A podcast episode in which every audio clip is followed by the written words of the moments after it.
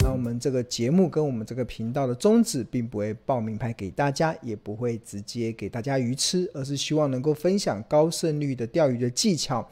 帮助你可以自己在股海中钓起一条又一条的大鱼，并且透过不断的宣扬所谓的价值投资的精髓，去帮助你能够明辨资讯的真伪。在帮助你在面对行情的剧烈的波动的时候，不至于会让自己掉入到看涨说涨、看跌说跌这样子的困境中。那最后每个人都能够成为卧虎藏龙的投资高手。好，那呃。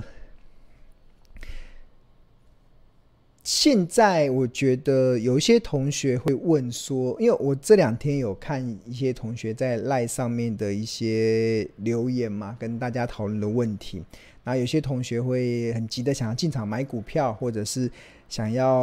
呃，可能觉得好像有一些标的可以去做一些进场的一些机会。那对我来讲啊，其实呃，当然要看你的资金的规划。那如果你长期而言呢、啊，我觉得台股有一些非常好的一些优势，都是值得。如果我们从价值投资的这个门派来看，即使呃未来可能半年可能电子产品有所谓的库存过高的这样子的呃压力，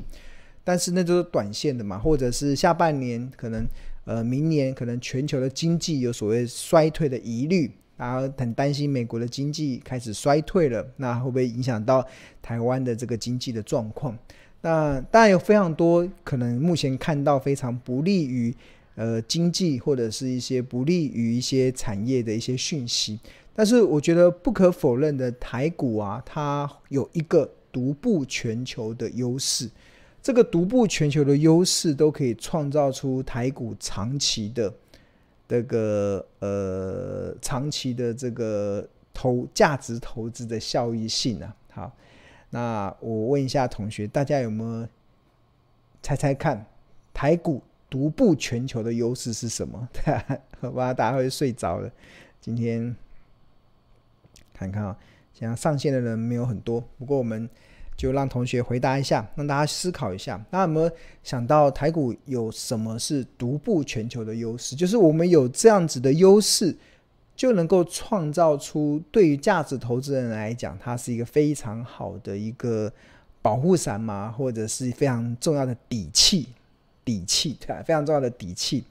OK，然后有同学说高股息，然后有美丽说股息，对啊，股息。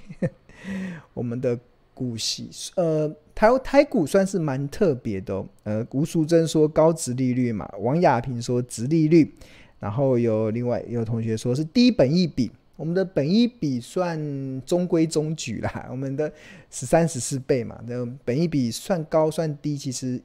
因人而异，但，是全球还有其他很低的本一比的。好，那呃，大家基本上。呃，有一个独步全球的这个，其实就是殖利率，很大多数同学其实都有，还有国安基金，哈哈哈哈，对对对，我们还有国安基金，忘记了。啊，对，我们有国安基金，我们五千多亿哦，对，我们五千多亿的国安，哎，这也是很重要，这也是独步全球的优势，而且我们这几年我们的国安基金操盘很厉害哦，总是会操到最低点哦，对啊，啊，对对，这个这个同学提到了。N Tony 嘛，Tony 讲说国安基金，对对对，国安哎，就国安基金也是我们独步全球的优势，这样。那为什么会有国安基金这个的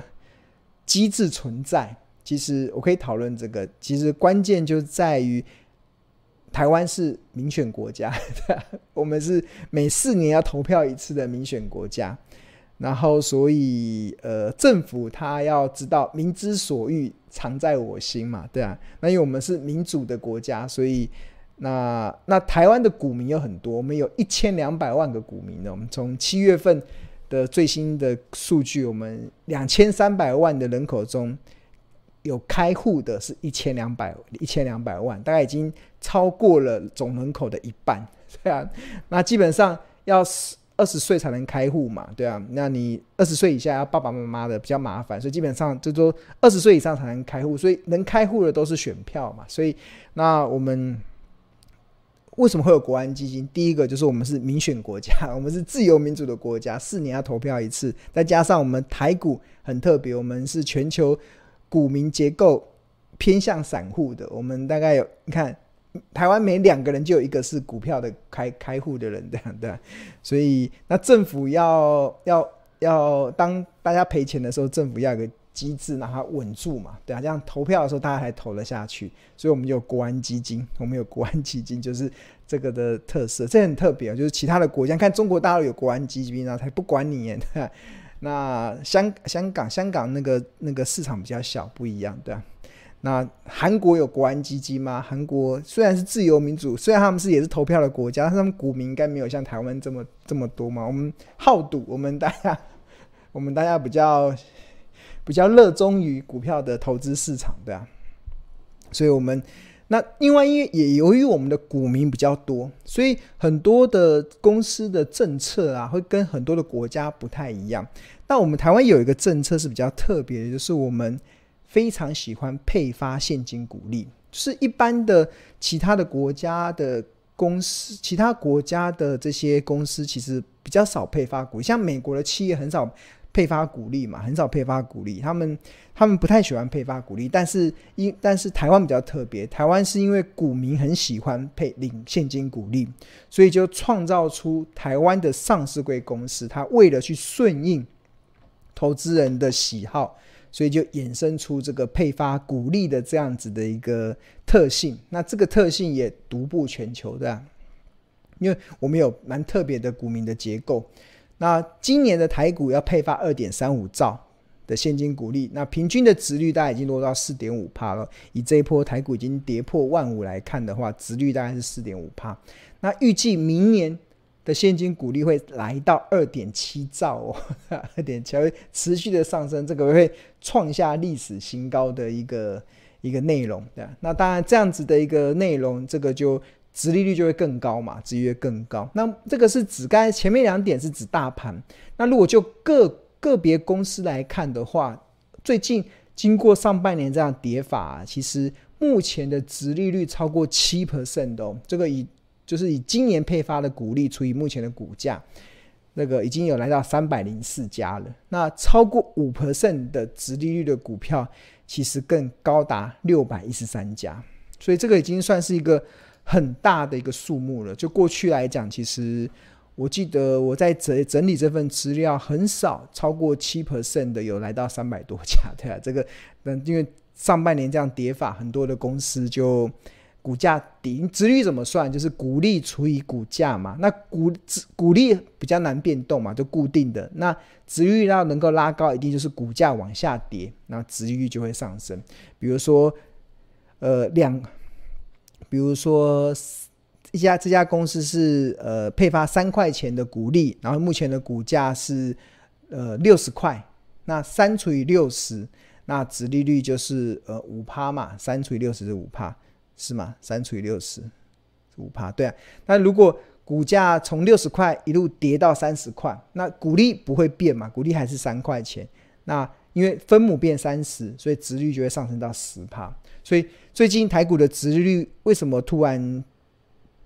跳升这么多？就是股价在跌。所以股价在跌这件事情就会创造，如果就价值投资啊，如果你喜欢领股利的人来讲，你会很开心，因为。你相，你可以用更便宜的价格买到同一家公司，然后它配的股利是一模一样的，配的股利是一模一样，没有太大的改变，那自然呢，你的那个存股的效益就会大幅的上升，对。那所以，呃，如果从价值投资的角度来讲，我为什么常跟大家讲，不要害怕股价下跌，因为股价下跌才能让你有更便宜，可以让提供你用更便宜的价格买到你想要买的好公司，那不是很好吗？光直率的概念其实就能创出这样子的一个解读了。所以，所以呃，金融市场越多的不确定因素，其实对于长线的存股价值投资人来讲，其实是好事啊，因为他可以用更低的成本买到同样的公司，然后享受更高殖利率的一些效益。对，好，那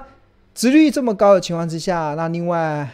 当然。还有一点就是，现在最近啊，大家应该陆陆续续可以感受得到，就是我们开始会领到现金股利嘛。尤其台股是五月、六月、七月、八月会除权息，那基本上大概隔一个月之后就会领到股利，所以这一两个月会有二点三五兆的股利进到你的账户里面，进到大家的账户啦。大家包含了外资嘛，外资的账户。那领到了股利之后要怎么用啊？那基本上有三种用法。那第一个就是把它花掉。那这个我绝对赞成，因为你就领到了鼓励之后，就带你的家人去吃顿大餐，或者去来去来一趟那个奢华的旅游。因为很多的时候的回忆是无价的，尤其是亲情的回忆是无价的，所以这是值得投资。那第二个就是再买进股票。那第三个其实就是先放银行以备不时之需。那什么时候是不不时之需呢？就是当恐慌性卖压来袭的时候，进场捡便宜。那这也是跟庆隆长期主张要一定的现金比重在手上有很大的关系。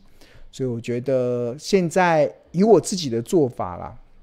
因为大家知道我我我股票其实都有一定的部位，我我股票占我的总资产已经来到七成以上了，已经七十五趴了。所以我基本上我现在的领的股利都是放在银行以备不时之需。那目的是什么？我在等待，如果金融市场有出现波动的时候，比如说这次的如果台海危机出现了扩大、擦枪走火的时候，呃，只要不要真的打起来，如果台海之间真的打起来啊，我相信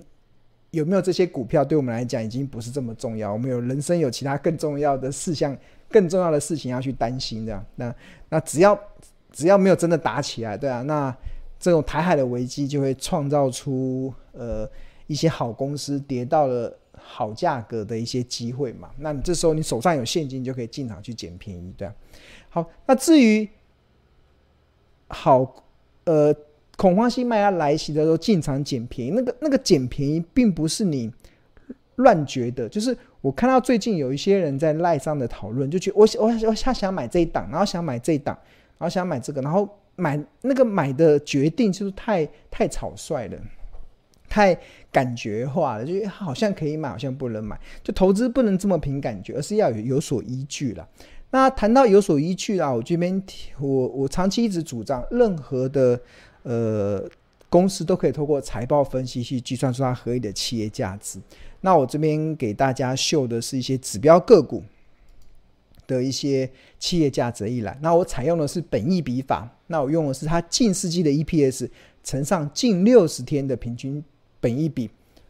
然后一倍是合理，打八折是便宜，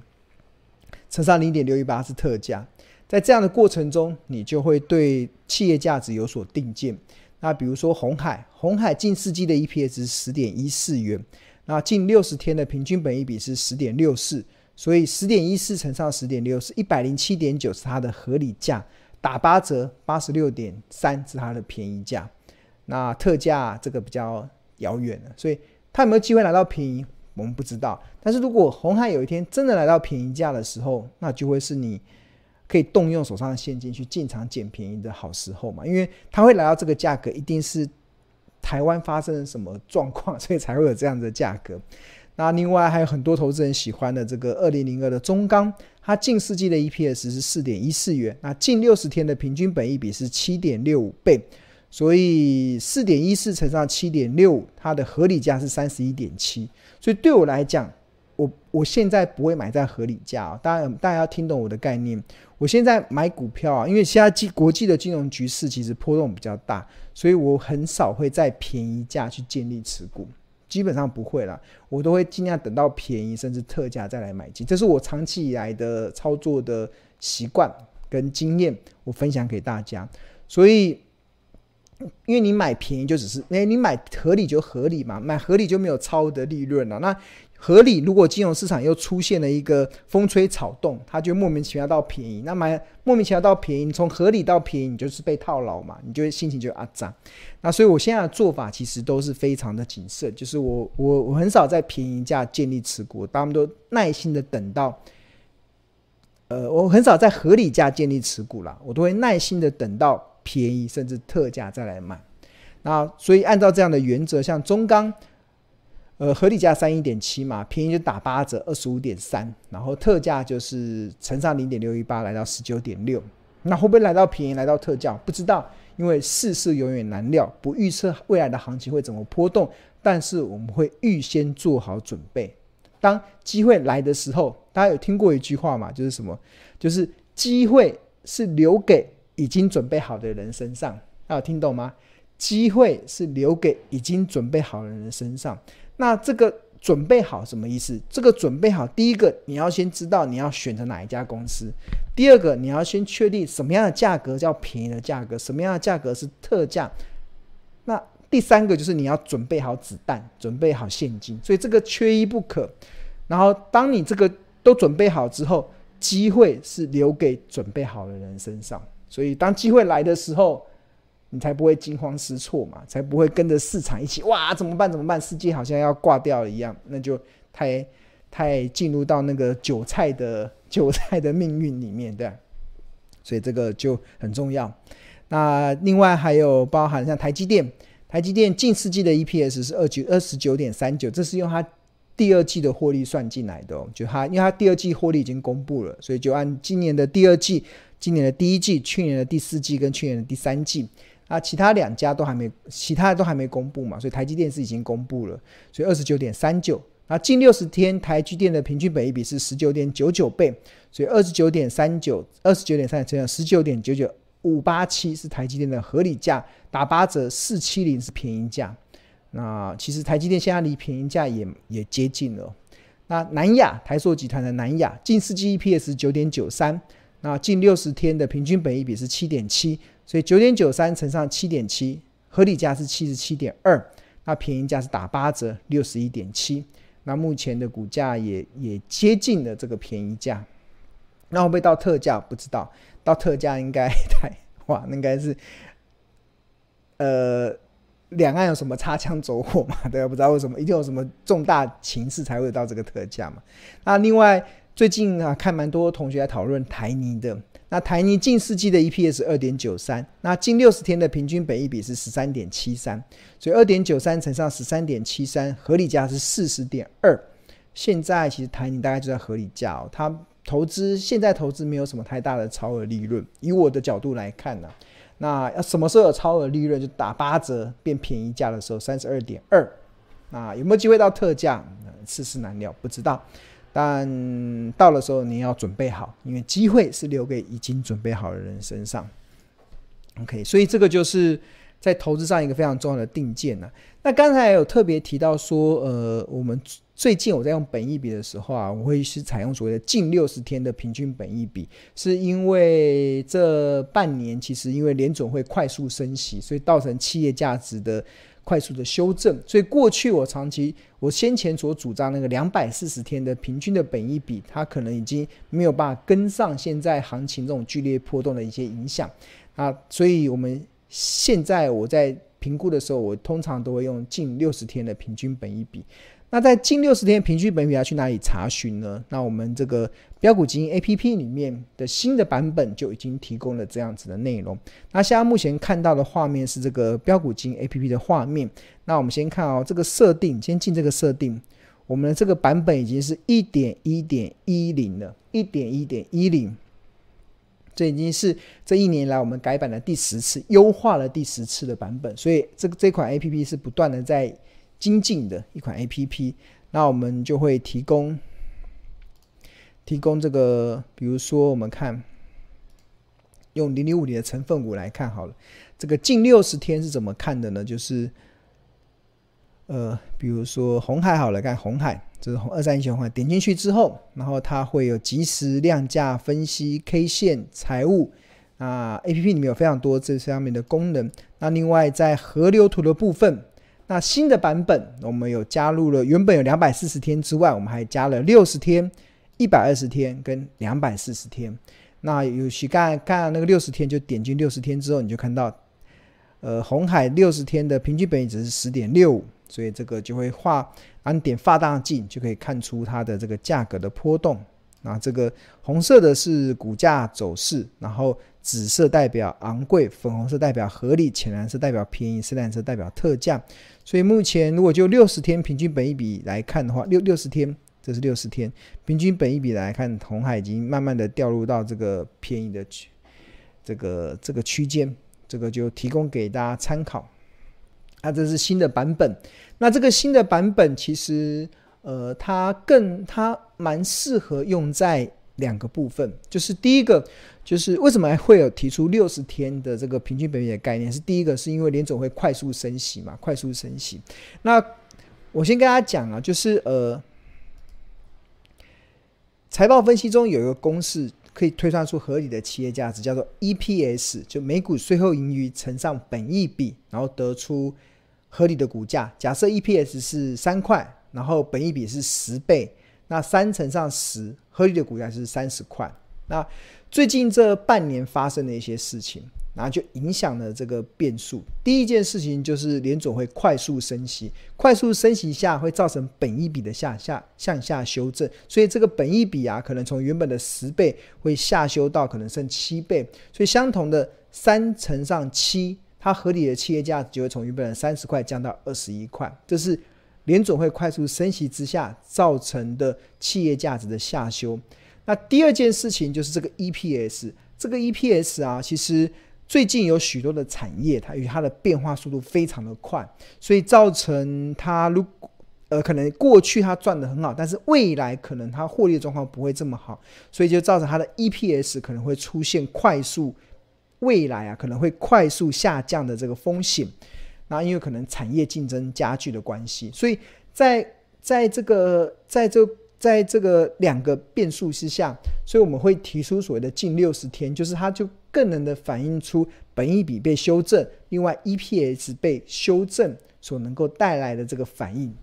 那过去两百四十天，它其实呃正常来讲，其实在成品的时间，只要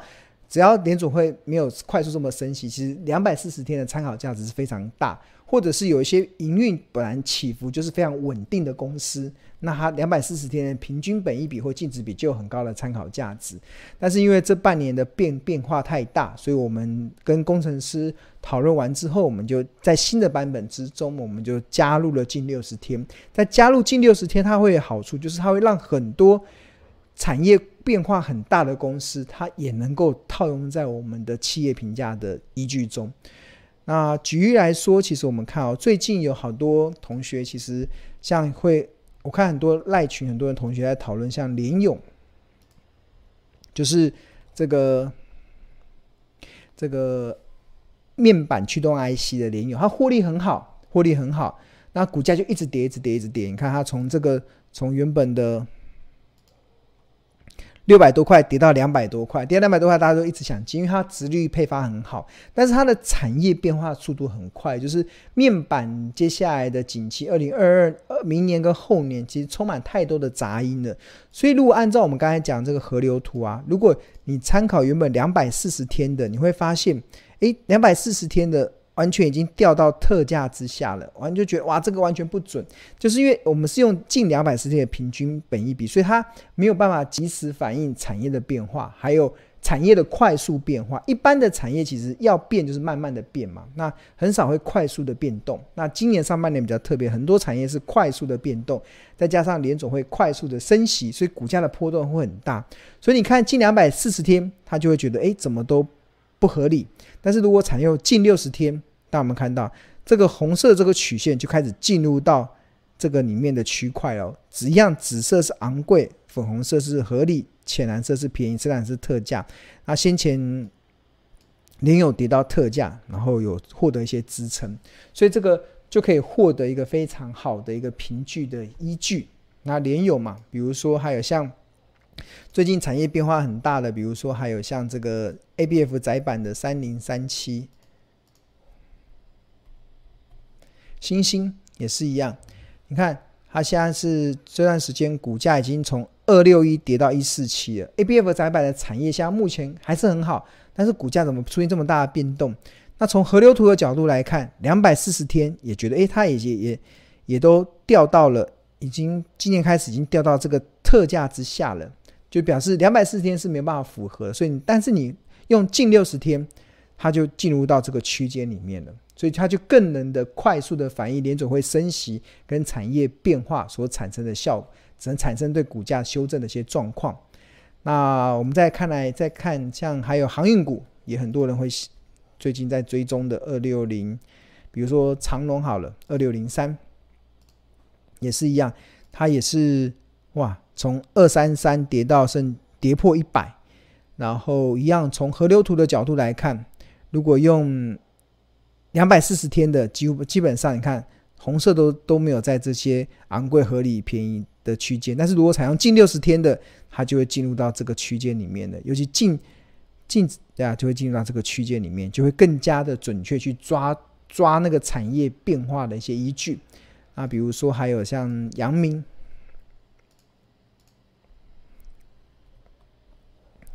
阳明也是一样，大家看。近两百四十天的没办法参考，那近六十天的就进到企业价值的凭据的依据里面了。OK，好，这就是我们 APP 新的版本，所以不断在优化，也也可以提供更强大的功能。那这就是我们一个非常重要的依据。那 APP 其实从标股金 APP 这段时间，其实很多同学的回馈了。那有些同学他真的。他们可能在赖群中有在分享，他们有提到说，他不得不说河流图真的很厉害。当他看到来到昂贵昂贵价卖掉之后，隔天股票就莫名其妙的跌停板。那另外一个同学也也是一样，他看到河流图来到昂贵价的时候把它卖掉，而且卖在非常好的价格。啊，也非常谢谢老师，也非常谢谢的我们的整个团队的一些努力的优化的过程。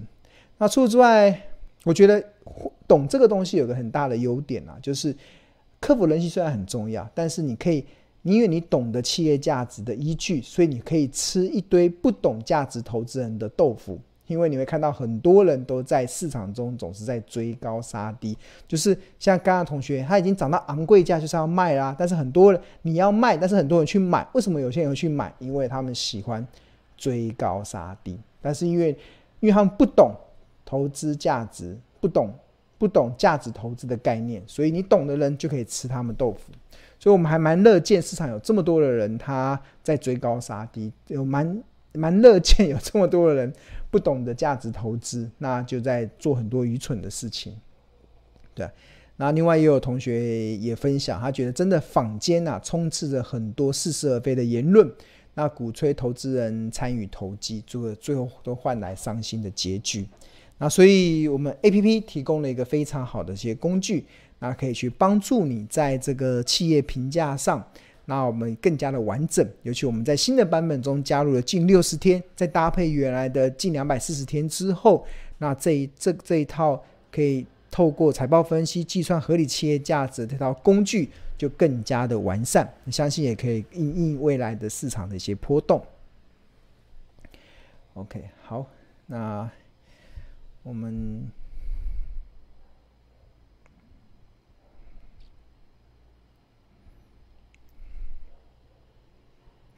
OK，我们来回答同学几个问题好了。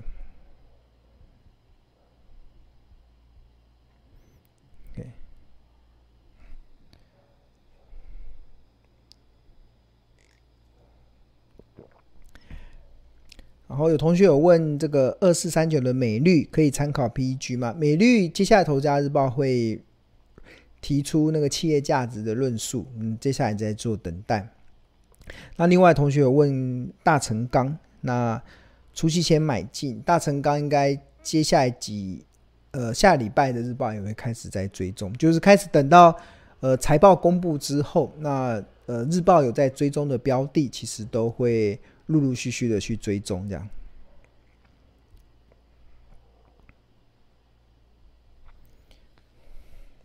昂贵价，对啊。好，那今天哇，今天内容很多，要大家要要好好的消化一下了，对啊，因为